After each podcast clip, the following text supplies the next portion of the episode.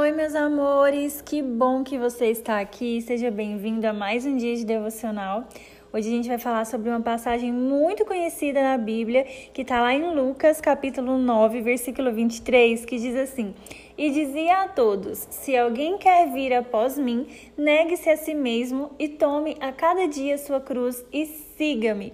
A gente já ouviu várias vezes essa palavra, se você é cristão, já deve até ter cansado de ouvir isso, né? Que a gente precisa carregar a nossa cruz, a gente precisa negar a, gente, a si mesmo para poder seguir a Jesus, mas Será que a gente já parou para pensar no que realmente significa negar a si mesmo? No que realmente significa você tomar a sua cruz?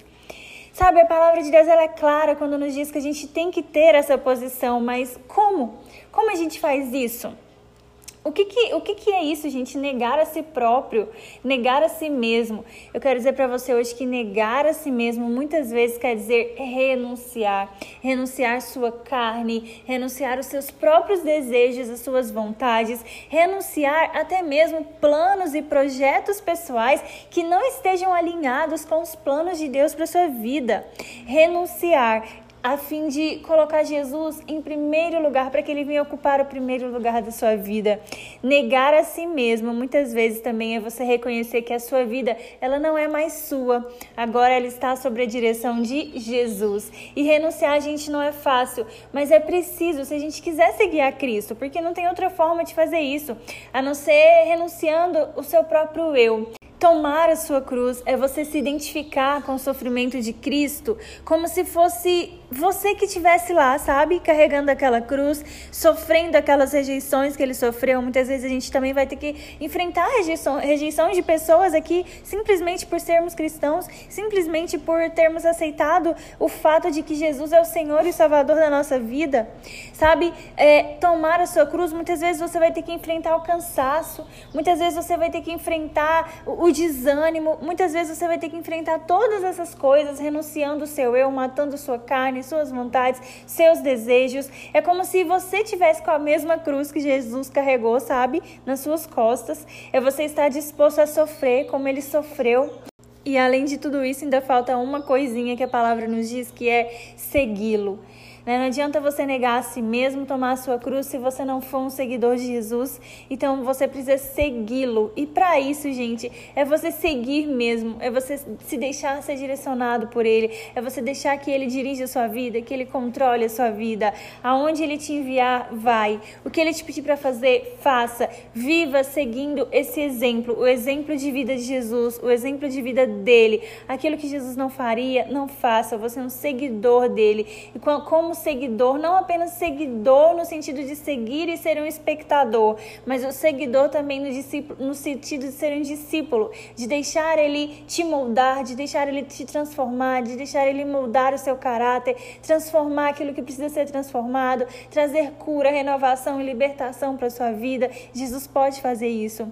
Então hoje eu queria relembrar esse versículo, sabe? Eu queria trazer isso para sua mente, sabe? Quando a palavra diz que a gente precisa negar a si mesmo, tomar a nossa cruz, seguir Jesus, que você venha ter um entendimento real do que significa isso. Porque às vezes a gente acha que nós vamos aceitar Jesus, né? Que nós vamos passar a ter uma vida com Jesus, que nós vamos passar a seguir Jesus e pronto, tudo vai ser fácil, tudo vai ser as mil maravilhas. Mas a gente não entende, né? Que a, a gente precisa negar a, no, a nós mesmos. A gente vai precisar renunciar a coisas, a gente vai precisar abandonar coisas e até mesmo pessoas, né? A gente vai precisar abandonar não só coisas, não só pessoas, pessoas, mas muitas vezes sonhos, desejos que não condizem com a vontade de Deus para nossa vida.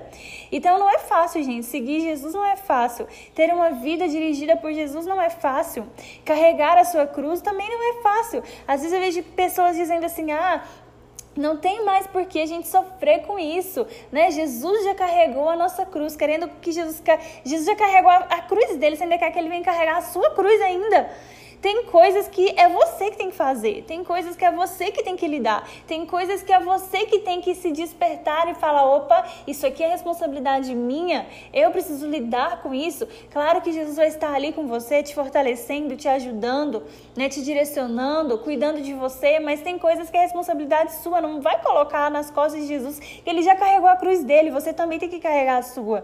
Então, às vezes a gente acha que ser cristão é muito fácil, né? A gente quer aquela parte do evangelho, aquela parte bonita, aquela parte do amor, aquela parte do, das bênçãos, das promessas, mas não é só isso.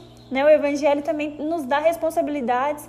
Viver uma vida cristã de verdade não é fácil. E eu queria te despertar hoje nesse sentido, que não é porque você está vivendo uma vida com Jesus ou tentando viver uma vida com Jesus, sabe que a sua vida vai ser mil maravilhas. Mas essa é uma escolha diária que você precisa fazer todos os dias. Medite nesse versículo hoje. Se essa palavra te abençoou, envia para alguém. Amanhã a gente se encontra aqui de novo.